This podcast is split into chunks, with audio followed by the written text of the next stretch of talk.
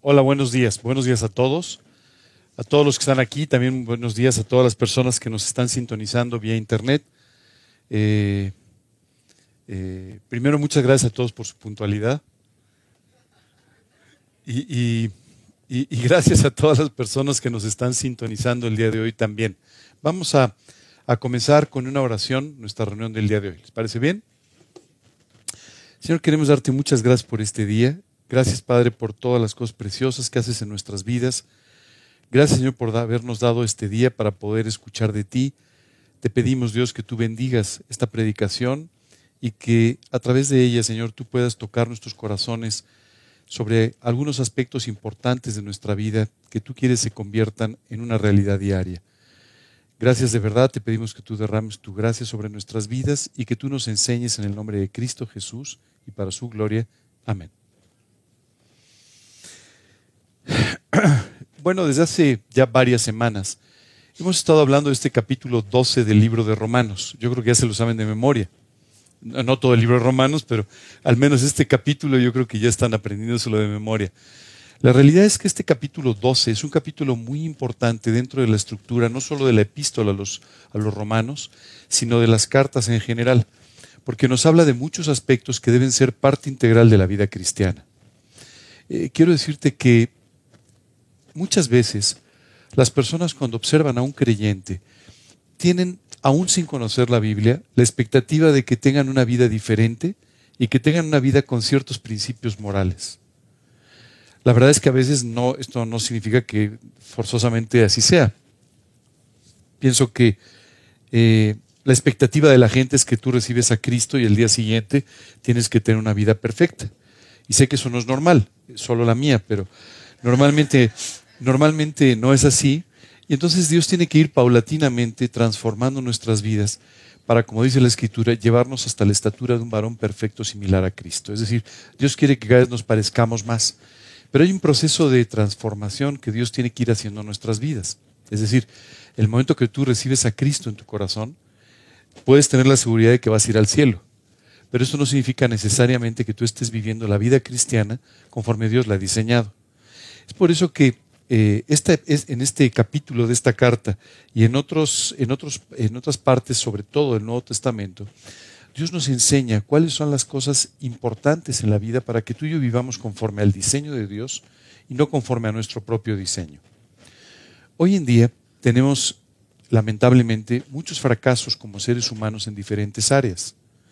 Si tú hoy ves la cantidad de divorcios que tenemos, o si tú hoy ves la cantidad de niños que tenemos sin, hogares, o si tú y yo vemos la cantidad de niños que debido a estas situaciones eh, forman parte hoy de, toda una estructura criminal y cosas por el estilo, verdaderamente es, es de llamarnos la atención, es muy triste ver todo esto.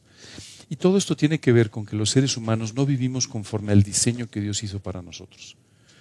Entonces, eh, eh, tenemos matrimonios, pero no funcionan porque no los vivimos conforme al diseño de Dios tenemos familias, tenemos hijos, pero tampoco los educamos o hacemos las cosas conforme al diseño de Dios. ¿Qué sucede? Bueno, pues lo que sucede es que la mayor parte de las veces nos encontramos con tremendos fracasos que no quisiéramos vivir. ¿Alguno de ustedes quiere fracasar en todas las áreas de su vida? Bueno, pues nadie, nadie quisiera fracasar, todo el mundo quisiera tener una vida exitosa en todos los sentidos, exitosa en cuanto a, a, todas las, a todo lo que hacemos. Pero eso no sucede de esa manera.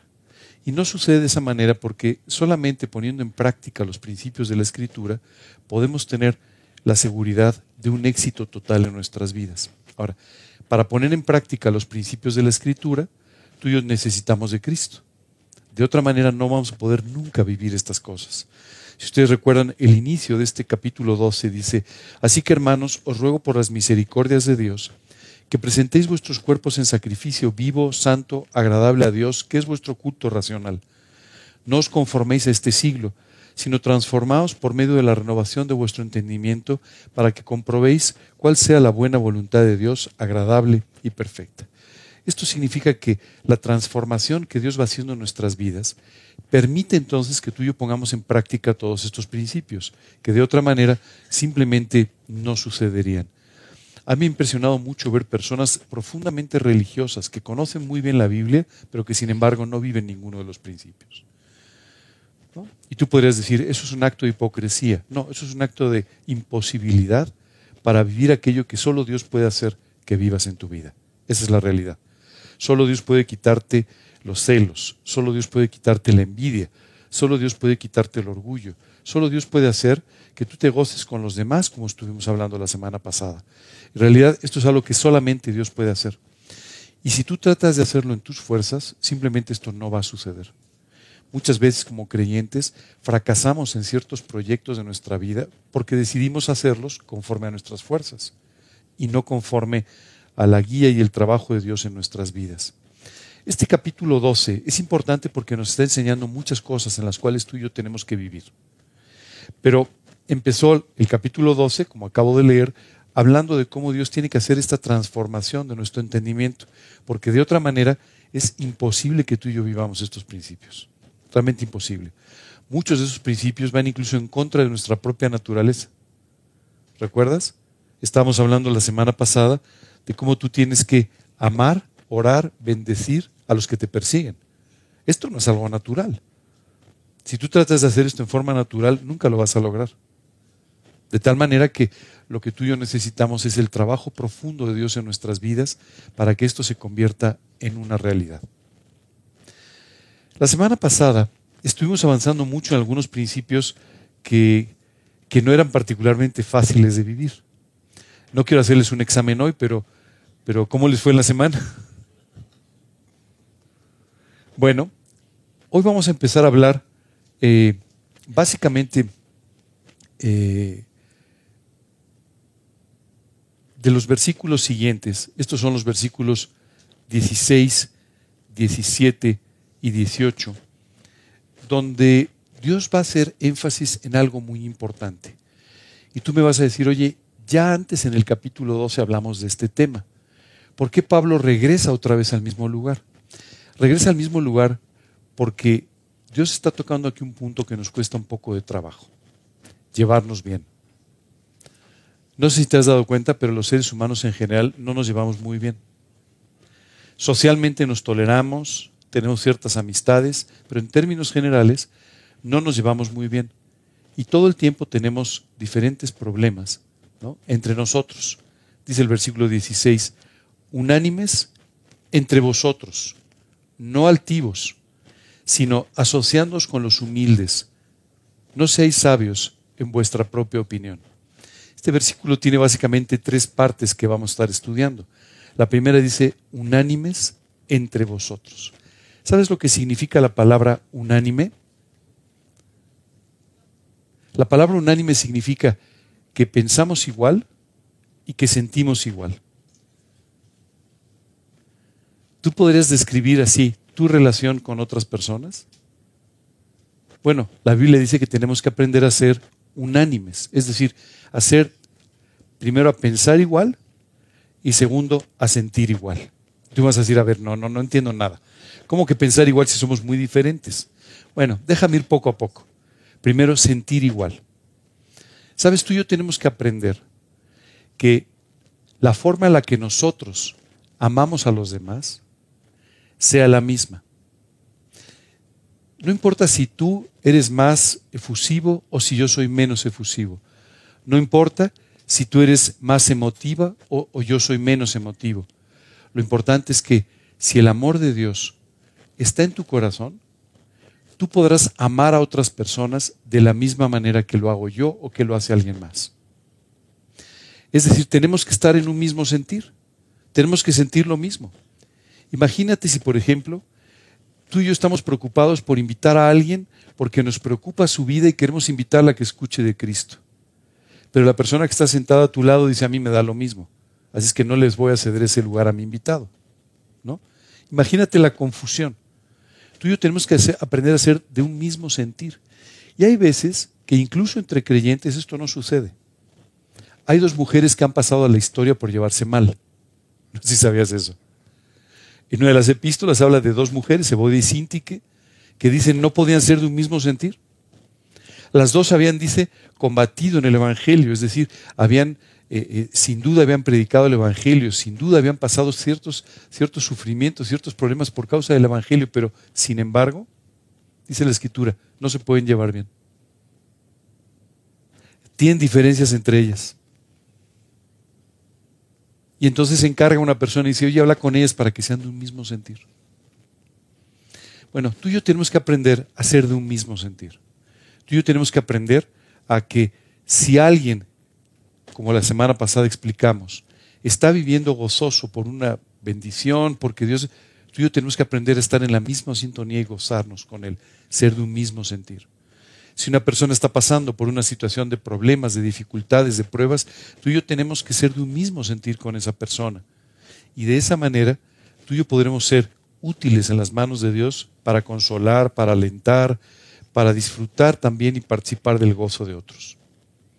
Normalmente cuando tú y yo tenemos un problema en el cual eh, claramente se ve que no tenemos un mismo sentir, generalmente es porque tú y yo lo que estamos haciendo es tratar de imponer nuestra forma de pensar o nuestra voluntad o nuestros deseos por encima de los de los demás. Sabes, la Biblia en este sentido nos da una gran enseñanza. Así que tú y yo debemos vivir preocupados por lo que es de Cristo Jesús, ni siquiera por lo nuestro. Cuando tú y yo vivimos ocupados de esa manera, lo que va a suceder es que fácilmente seremos de un mismo sentir. Cuanto más cerca tú y yo estemos viviendo del Señor, más tendremos un mismo sentir entre nosotros y con Dios. De manera que solamente, escúchalo bien, solamente viviendo una vida espiritual profunda es que tú y yo podremos ser de un mismo sentir con los demás. Si no, siempre saldrán a flote nuestras diferencias. Es que este no me cae bien, es que el otro no me gusta, es que esta persona, lo que tú quieras. No hace falta que te explique porque ya tienes tus suficientes argumentos para que te dé alguno más. Este es ser de un mismo sentir. Pero por otro lado, tú y yo tenemos que aprender a vivir unánimes en nuestra manera de pensar. Y esto seguramente te sorprende todavía más, porque Dios nos ha hecho diferentes a cada uno y pensamos de una manera distinta. Sin embargo, sobre las cosas más importantes de la vida, tú y yo tenemos que aprender a pensar igual. ¿Cómo podemos pensar igual? Hoy hacemos una encuesta, a ver, ¿qué opinas tú sobre y tú y tú. No, no tiene sentido hacer eso.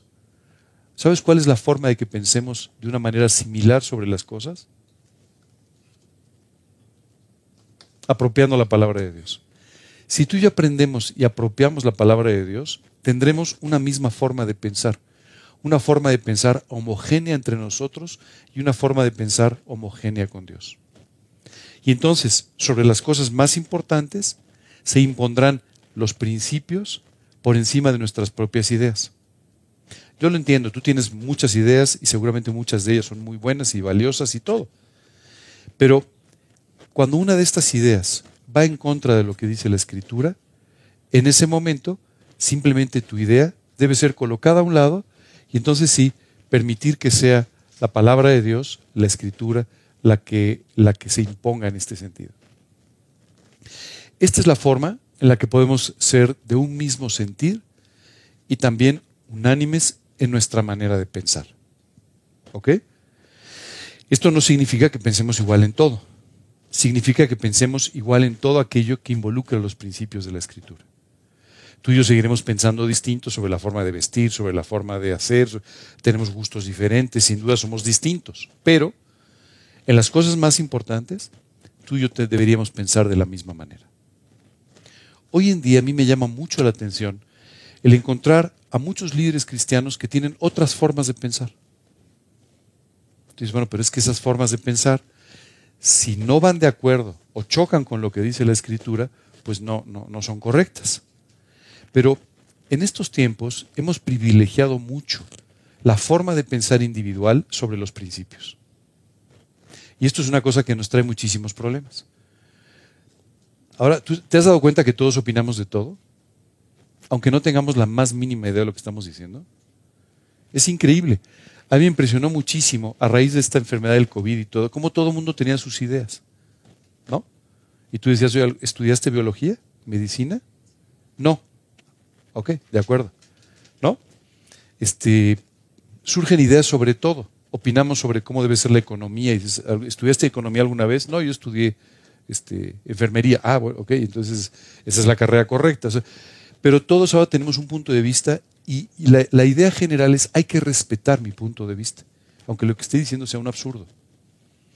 Por supuesto, todos merecemos respeto, nuestra manera de pensar y nuestras ideas merecen un respeto, pero esto no quiere decir que sean válidas. O sea, tú puedes respetar mi manera de pensar con respecto a ciertas cosas, pero eso no quiere decir que tenga razón. Quiere decir que tengo derecho a pensar y que tengo derecho a decir lo que quiera, pero eso no significa que tenga razón. Esto es muy importante entenderlo. Hace un tiempo recuerdo estaba en una reunión con otros creyentes y una persona me dijo, es que fíjate que yo siento que Dios, y le dije, no, no, no, ah, para ahí, stop, stop. Yo siento que Dios, todo lo que vas a decir después, ya no tiene ni pies ni cabeza. Perdóname, no es una falta de respeto, simplemente Dios te dice lo que siente, entonces no necesita tu interpretación. Muchas veces tú y yo lo que queremos es reinterpretar la Biblia como nosotros queremos y de paso a nuestra propia conveniencia. Y entonces muchas veces se amontonan maestros que ni siquiera conocen la Biblia. A mí me encanta de repente, no, yo estoy dando estudios de la Biblia. ¿Ya la has leído? No. Ah. Bueno, pues sería bueno que empezaras por leerla, sería un detallazo que empezaras por leerla. Seguramente eso te da un panorama un poco más amplio para dar esos estudios de la Biblia, ¿no? Pero ¿sabes qué nos pasa? Que con mucha facilidad queremos tomar posiciones de autoridad. Y para poder tomar esas posiciones de autoridad, lo que hacemos es que inmediatamente empecemos a privilegiar nuestras ideas. Es que yo creo que la iglesia debería ser de esta manera. Pues sí, o sea, sí puede ser. Pero si eso que tú estás diciendo no va acorde a los principios de la escritura, pues, bueno, pues es una buena idea, pero no pasa de ahí. ¿De acuerdo? Tenemos que ser muy claros en esto, porque hoy en día de veras todos somos contadores, economistas, directores técnicos de fútbol, eso sobre todo. Este, opinamos de todo, ¿te das cuenta? Y en el fondo no sabemos de nada, pero siempre opinamos. Y muchas veces tú y yo opinamos sobre cuestiones espirituales, lo cual es mucho más peligroso, porque tú y yo estamos simplemente opinando de cosas que Dios nos dice cómo son, pero tú y yo tenemos nuestra propia opinión. Tenemos que tener cuidado con esto. Hoy vivimos una época en la que hay muy poco respeto, además, por la autoridad, hay muy poco respeto por el conocimiento. Entonces es sorprendente ver cómo alguien le puede decir a una persona que está especializada en un área que no tiene idea de lo que dice.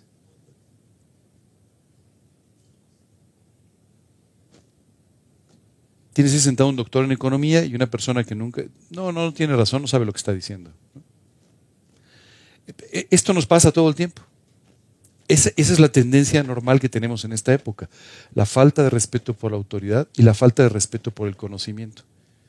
Ahora esto de que yo siento, yo pienso, antes hace unos años decían a mí me late, pero eso ya pasó de moda. Pero es yo siento, yo pienso, etcétera. Ya tomó una, un, un lugar que a veces desplaza el conocimiento de la escritura. Es muy importante que tú y yo entendamos esto. Sobre cuestiones espirituales, sobre cómo tú y yo debemos vivir, la única regla de fe es la escritura. Nunca pongas al mismo nivel otra cosa porque esto va a empezar a confundirte. Tú puedes decir, no, la regla de fe es la escritura y no. Todo lo que digas después de y, lo que va a hacer es socavar la autoridad de la Biblia en tu vida. Y eso va a tener un efecto siempre nocivo, siempre negativo en tu vida. Entonces, yo te pediría que seas muy cuidadoso en eso. Porque nuestra tendencia natural es añadirle, a quitarle, a hacer lo que queramos. Solo te quiero decir que si tú lees la parte final del último capítulo de Apocalipsis, ¿no? hay un llamado de atención a todo aquel que quite o ponga cualquier cosa en la escritura.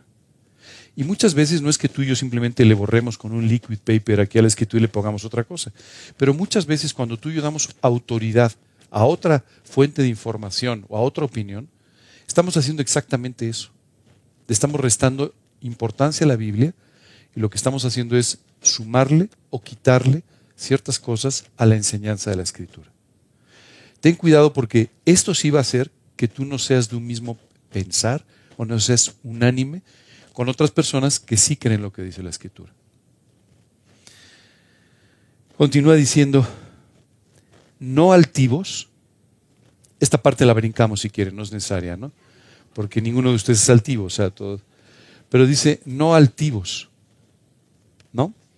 ¿Sabes? La altivez simplemente es una actitud que nosotros tenemos en la que nos sentimos más altos que los demás y que podemos ver hacia abajo a los demás.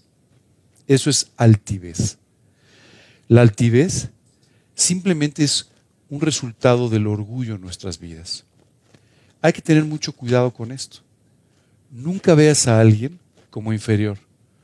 Nunca veas el punto de vista de otra persona o su situación o su vida o algo como inferior a la tuya. Nunca. Tú necesitas vivir con humildad. Dice la escritura después, sino asociándoos con los humildes. Tenemos un criterio equivocado de la palabra humilde.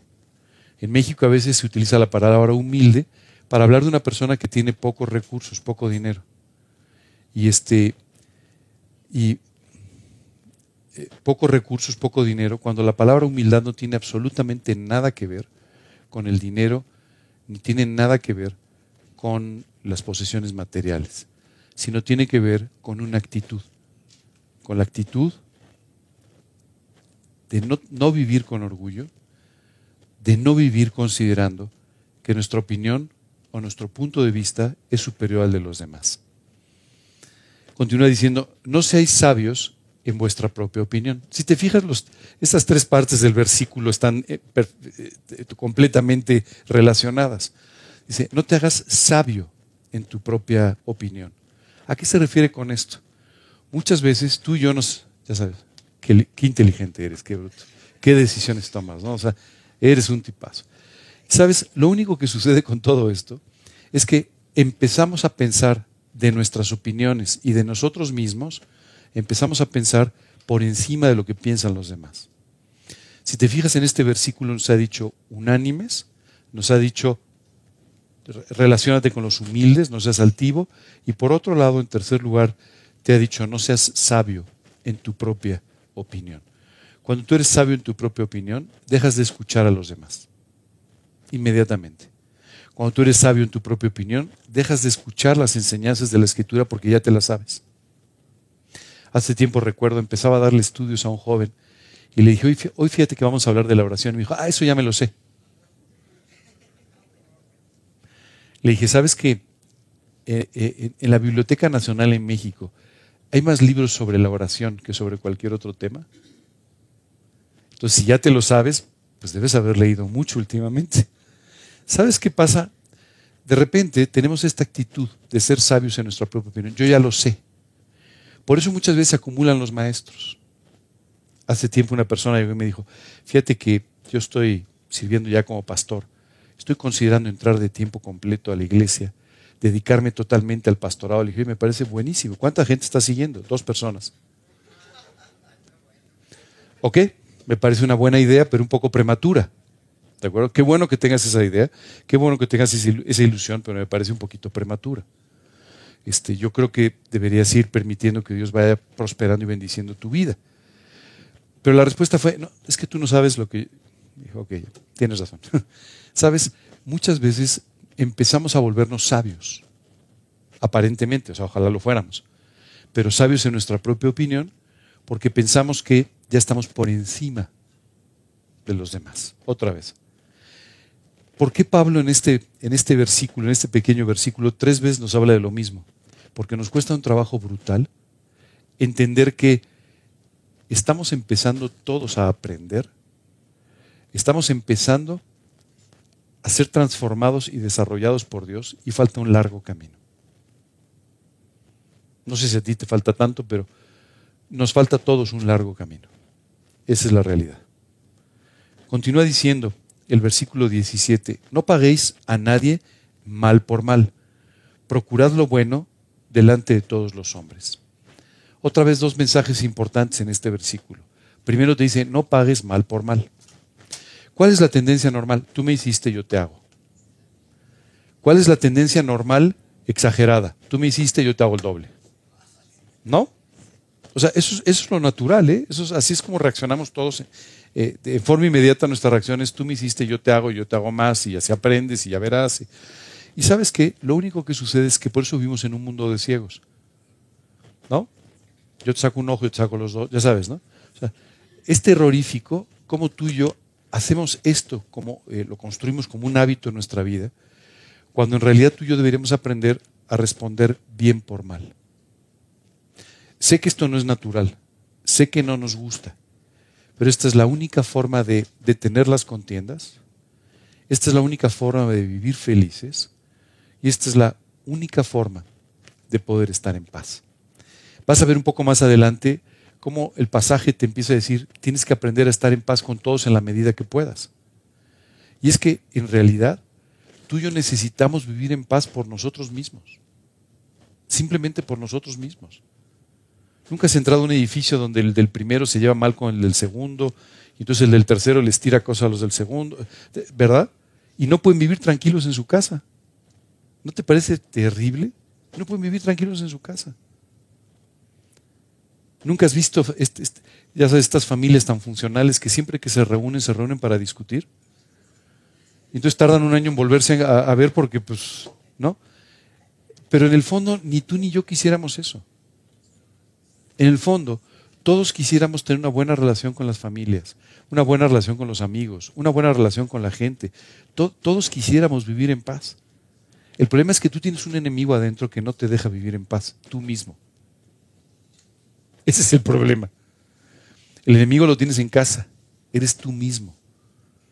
Y la única forma de que tú puedas vivir en paz es que le des a Dios el control absoluto de tu vida, para que de esa manera tú puedas ser unánime con los demás y puedas pagar bien por mal en lugar de pagar mal por mal.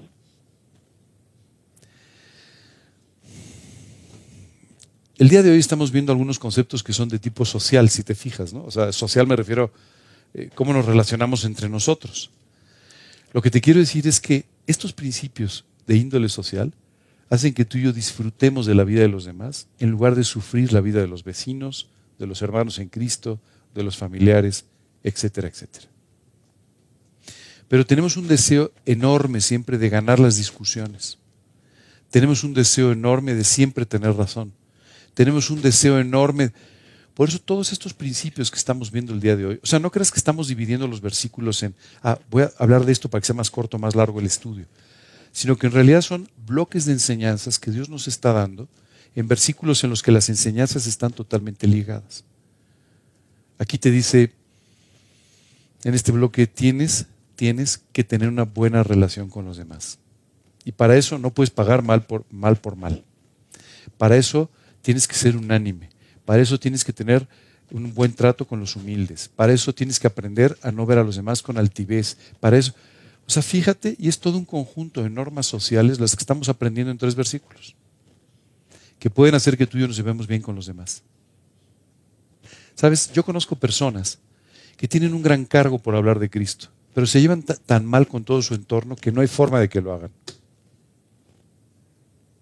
Le quiero dar un folleto a esta persona, pero pues es que acabo de pelearme con ella, entonces bueno, mejor la semana que viene, ¿no? Y acabo, de, dices, oye, es que tú solito estás haciendo cada vez más pequeño tu entorno.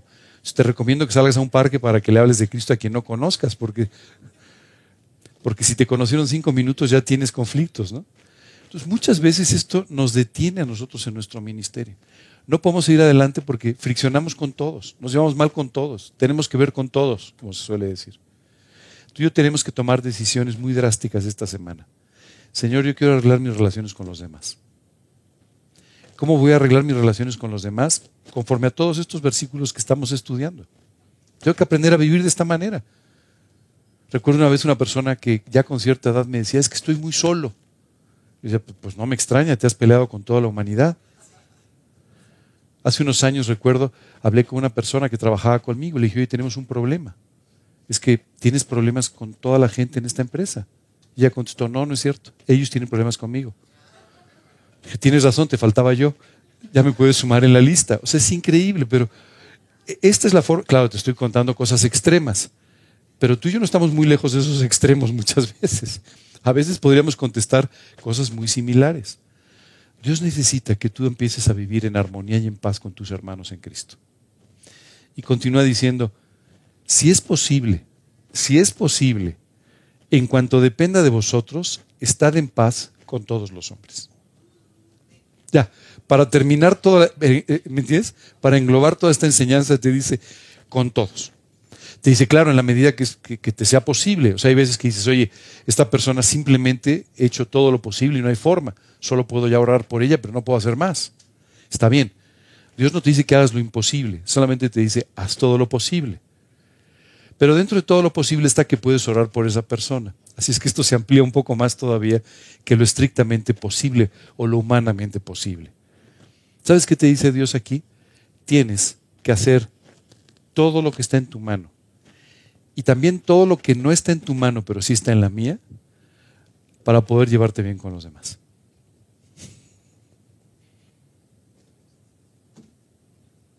Hace unos meses tomamos unas vacaciones, mi esposa y yo, con unos familiares que vinieron de otro país, nos encontramos en una playa. Y recuerdo que, eh, bueno, estaban ahí mis sobrinos, y entonces de repente le dije, oye, ya basta de tomar el sol, mira, vamos a conversar con esta persona. Mira, ¿por qué no jugamos este, este fútbol con todos? ¿Y por qué no hacemos? Eh, a mí no me gusta jugar fútbol, pero no importa. Eh, entonces me decía mi sobrino, ¿por qué quieres tratar con todo el mundo? ¿Por qué eres amable con todo el mundo? Y le dije, porque así debe ser. ¿Sabes? Fue simpatiquísimo, organizamos una cosa y otra, hacía mucho calor, así es que quiero decirte que después de un rato le dije a mi sobrino, tú te quedas, yo ya me salgo. Pero, pero ¿sabes qué? Empezamos a conversar con este, con el otro. ¿Sabes qué es increíble? Después nos encontramos con ellos a la hora de la comida, después nos saludamos. Entonces mi sobrino me decía, oye, es que nos hemos, hecho amigos de todo el hotel. ¿Y te das cuenta que sí? Esto es lo que te abre oportunidades para hablar de Cristo con los demás. Estar aquí donde estoy yo no te abre puertas para hablar de Cristo. Las personas que están aquí, las personas que están por internet, no, son, amigos de ustedes, familiares de ustedes, contactos de ustedes o míos. Pero estar aquí predicando no me abre ninguna puerta. ¿Sabes? Tú y yo no podemos compartir de Cristo si no tenemos una buena relación con los demás. Tú y yo no podemos compartir de Cristo si no amamos a los demás. Tú y yo no podemos compartir de Cristo si tú y yo no tenemos, en verdad, una actitud humilde y correcta para con los demás. Así que en estos tres versículos que estamos estudiando esta mañana, se resume tu vida y tu ministerio.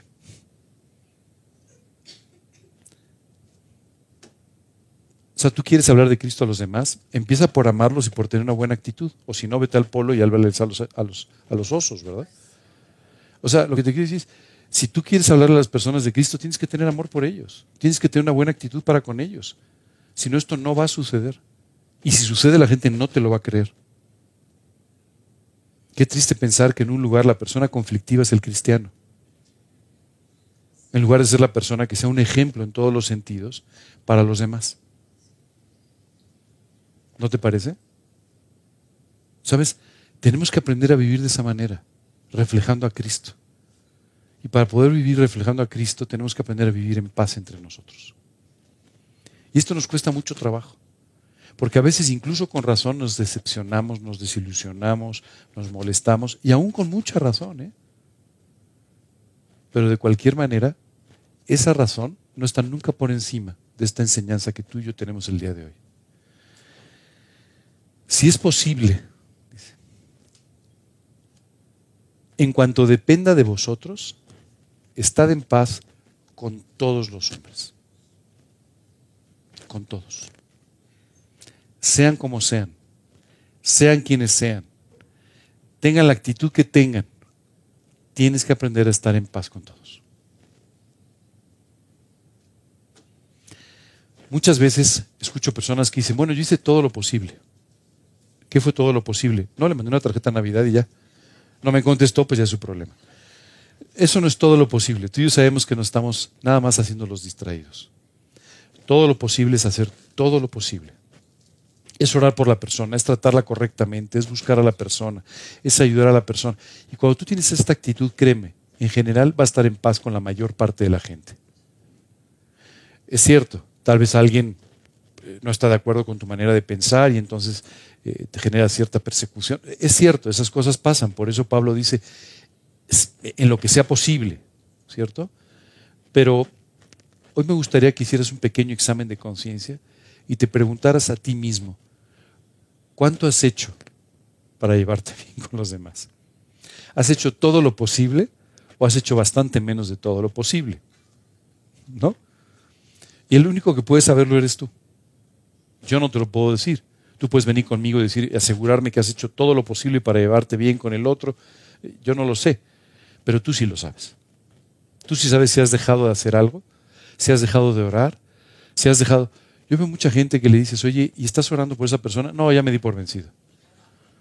Bueno, pues entonces no has hecho todo lo posible, ¿cierto? Oye, cuando hablamos de todo lo posible, es todo lo posible.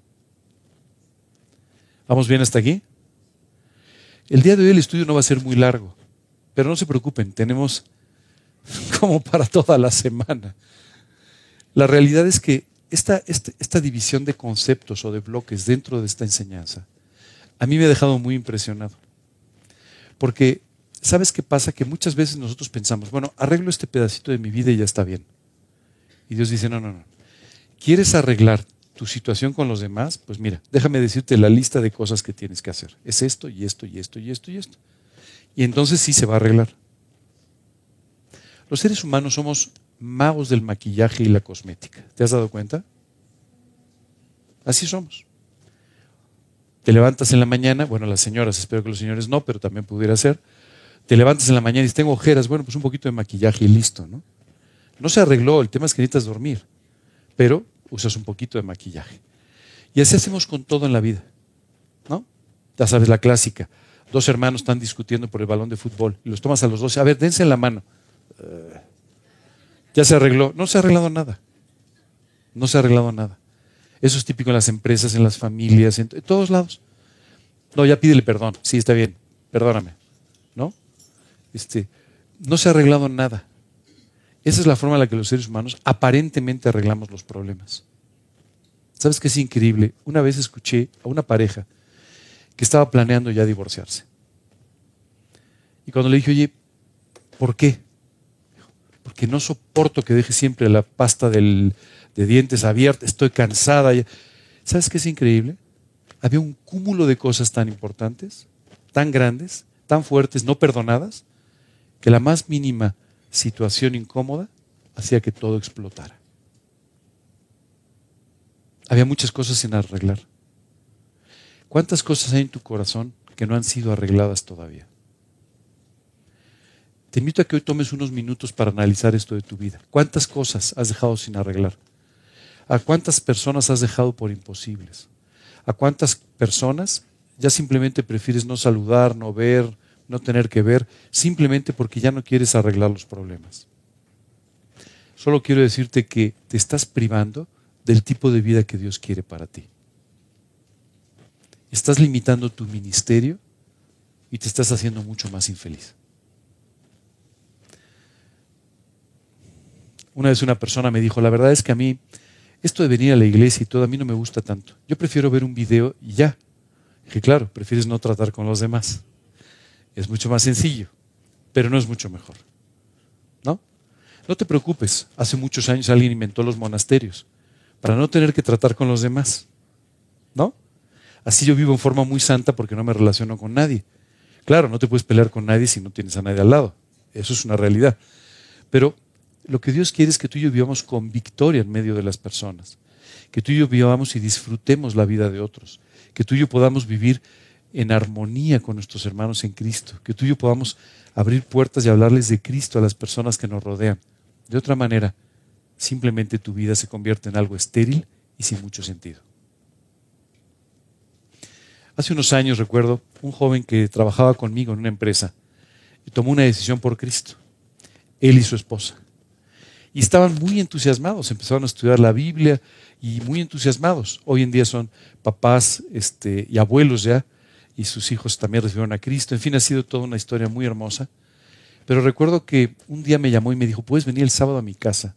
Él tenía apenas unas semanas de haber recibido a Cristo. Le dije, sí, claro, con todo gusto. Entonces, ya sabes, llegué a su casa, este, como todo buen invitado, llevé la pizza. Pero eh, eh, tú sabes que empezó a extender una serie de planos. Él es ingeniero. Entonces empezó a extender una serie de planos. Y me dijo, quiero que revises estos planos conmigo. Sí, sí, claro. ¿De qué se trata? Se trata de que vamos a buscar un terreno de X número de metros para construir tu casa, la mía, la de la persona que te enseña a ti de la Biblia y este otro amigo que también se ha convertido. Entonces vamos a vivir todos juntos. Le dije, déjame, pensar, ¿el proyecto se va a llamar El Cielo? ¿Cómo adivinaste? Le dije, no, no sé. Pero quiero decirte una cosa, le dije, mira, tu proyecto es muy bueno.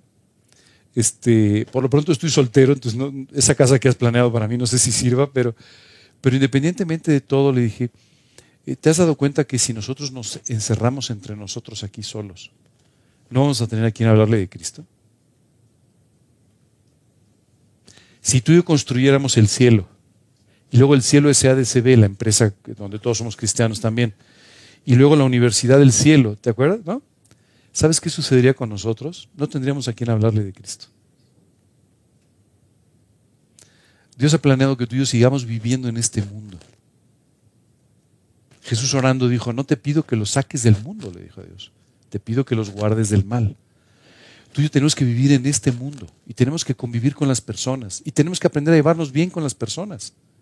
¿Sabes por qué le pude hablar de Cristo a este joven del que te estoy hablando? Porque éramos compañeros de trabajo y nos llevábamos muy bien. Y nos íbamos a comer juntos. Y, y, teníamos una buena relación y entonces en una de esas situaciones, en una de esas comidas, le empecé a hablar de Cristo y me dijo, oye, me interesa muchísimo. Ven a mi casa, quiero que conozcas a mi esposa. No sabes la ilusión que me hizo años después predicar en la boda de su hija. ¿Sabes? Esto es lo que Dios quiere. Dios quiere usar tu vida. Dios quiere usar tu vida con los demás, pero para eso tú tienes que tener una buena relación con los demás. Si tú no puedes vivir así, si tú no puedes vivir conforme estamos en este momento aprendiendo, no serás útil en las manos de Dios.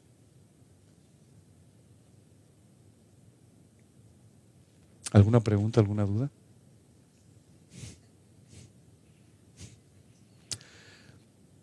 ¿Saben cómo me gustaría llamar este estudio? Sin pretextos. Hoy nos han quitado todos los pretextos para tener malas relaciones con los demás. Ya no hay ningún pretexto. Ya. A partir de aquí solo es tu honestidad. ¿Estás haciendo lo posible o no? Es solo tu honestidad. ¿Ok? ¿Alguna pregunta, alguna duda? Dime, Pati.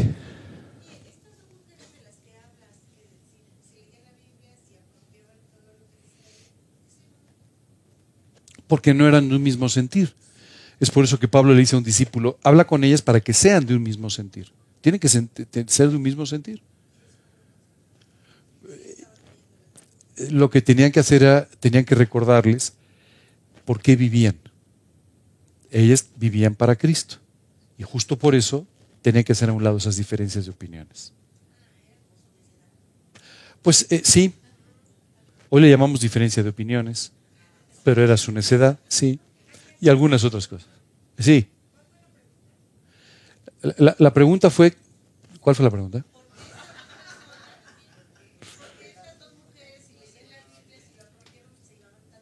No sé, ¿todos ustedes se ven perfecto? Ok, esa fue la respuesta a la pregunta. No, no es cierto. ¿Sabes qué pasa? Tenemos poco a poco que aprender a dejar que sea Dios el que tome el control de nuestras vidas de tal manera que podamos pasar por encima de las diferencias, que podamos pasar por encima de las opiniones de otra persona. La Biblia dice, sobre todas estas cosas, vestidos de amor, que es el vínculo perfecto. La forma en la que tú y yo nos podemos vincular perfectamente es el amor. Tú tienes una vida yo tengo otra. Tú tienes tus puntos de vista yo tengo otros. Tú tienes tus opiniones y tus gustos y yo tengo otros. ¿Cómo podemos ser de un mismo sentir si todo es tan diferente? Sobre todas estas cosas, vestidos de amor, que es el vínculo perfecto. ¿Ya me entendiste? Entonces estas dos mujeres eran piadosas, que se querían servir, pero ahí tenían un problema. ¿De acuerdo? Muchas veces pasa esto entre creyentes, no te creas. O sea, este, y el pastor este no se lleva con el pastor el otro. Este tipo de, de actitudes infantiles, porque en el fondo son actitudes espiritualmente infantiles.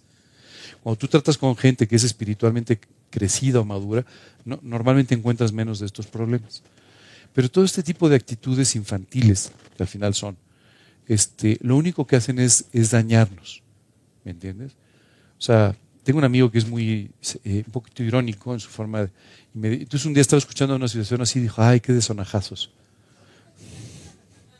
O sea, dijo, puro niñito espiritual. O sea, estos son sonajazos. Y esa es la verdad. ¿Cierto? Muchas veces lo único que revelamos con este tipo de actitudes es nuestra falta de madurez. ¿No? Pero los seres humanos tenemos muchos detallitos.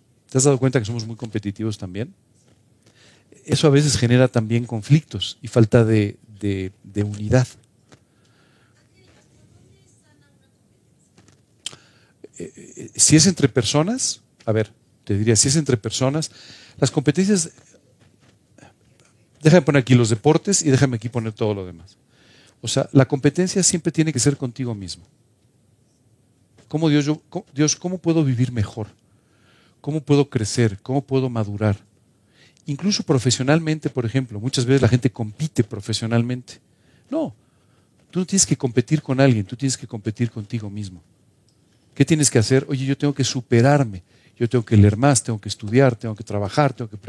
Entonces, cuando tú haces esto, entonces tú empiezas a prosperar en la vida, no cuando tú compites con el de al lado. Cuando tú generas una competencia con el de al lado. Yo sé que todo el mundo habla de la sana competencia. Las sanas competencias terminan siendo más insanas que cualquiera. ¿Me entiendes? Porque en el fondo siempre pues, alguien empuja, ¿no? Este, yo quiero tomar ese lugar. Tú tienes que aprender a competir contigo mismo. Eh, esto suena simpático porque quien te está hablando es una persona que viene del deporte y no sé qué, entonces es muy competitivo. Pero quiero decirte que aún en eso, tú tienes que aprender a competir contigo, no con los demás. tú puedes tratar de correr más rápido que alguien, pero tú no puedes nunca estar en contra de alguien. ¿Me entiendes? Tú puedes ganar en un juego, pero eso no quiere decir que tú tengas el derecho de estar en contra de esa persona o que tú actúes de una forma incorrecta con esa persona. Eh, por, por, mi práctica es increíble, pero he tenido que asistir en torneos deportivos y cosas por el estilo. Y escuchas a los papás diciendo cada barbaridad de repente, ¿no? Le dices al niño, pégale. ¿qué? ¿Qué estás diciendo? ¿Pero qué clase de barbaridad estás diciendo? En lugar de decirle a, tu hijo, oye, trata de correr más rápido. ¿No? Oye, se cayó el otro, trata, ayúdale a levantarse. O sea, eh, ¿Me entiendes? Esos son los principios que tú y yo tenemos que sembrar en nuestros hijos. Bueno, primero nosotros mismos y luego nuestros hijos. ¿De acuerdo? Entonces no se trata de competir contra los demás.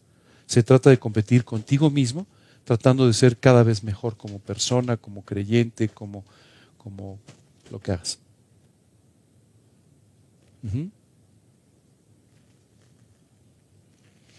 Hace muchos años tuve una experiencia muy chistosa. Yo era muy joven todavía acaba de terminar la universidad y entonces este, eh, eh, yo practicaba un deporte en forma de alto rendimiento y entonces recuerdo que eh, fui a un lugar porque había una invitación para, para, para jugar profesionalmente. La verdad es que yo no tenía en ese tiempo ya mucho tiempo y todo como para poder hacerlo, pero me llamó la atención. Y cuando llegué, le pregunté a un joven que estaba ahí, una persona, le dije, oye, bueno, joven, era más mayor que yo, pero le pregunté, oye, ¿qué tal? ¿Cómo estás? Oye, este, Ah, sí, sí, sí, en un momento van a venir y tal. Ah, qué bueno, qué bueno. Entonces este, llegó el entrenador, y entonces organizaron, ya sabes, un juego para probar y también probarme y todo. Y entonces este, este chico con el que yo había hablado tenía evidentemente un conflicto con otro. Este, sin ton son se empujaban, se pegaban. Es una cosa. En una vez le pregunté, ¿cuántos años tienes? 36. ¿Días o meses? Porque años no, esto es inmaduro decir basta, ¿no? Bueno, y entonces se dirigía a mí como si me conociera de toda la vida. Yo decía, qué cosa tan extraña. lo acabo de conocer en la puerta, o sea, no lo conozco. Tú sabes que él quería presentar como que él me había llevado y que estaba. una cosa, yo decía, qué terrible, o sea, ¿a, qué extremos tan absurdos había llegado en esta competencia con otra persona? ¿Me entiendes? Eh, sí te voy a decir que sucedió. Llegó un momento en que yo dije, no, esto, esto no es agradable para estar aquí, o sea, yo no eh, eh, por supuesto me dijo, oye, ¿cuándo te volvemos a ver? En la eternidad. Yo creo, espero. no, esto está muy complicado. Era tal el nivel de competencia entre estas dos personas que lo único que hacían era chocar todo el tiempo. Hasta físicamente ya, chocar todo el tiempo. ¿Me entiendes? Esto es algo que tú y yo tenemos que evitar para siempre. procura ser mejor, eso sí. O sea, procura vivir más cerca del Señor, procura aprender más de la Biblia, procura aprender más de tu trabajo, procura hacer las cosas mejor y, no, no, mejor que alguien. Si quieres competir con alguien, trata de vivir como Jesús. Si no, la barra está muy baja. O sea, entre nosotros. ¿Alguna otra pregunta? Bueno, nos despedimos de nuestros amigos eh, por internet.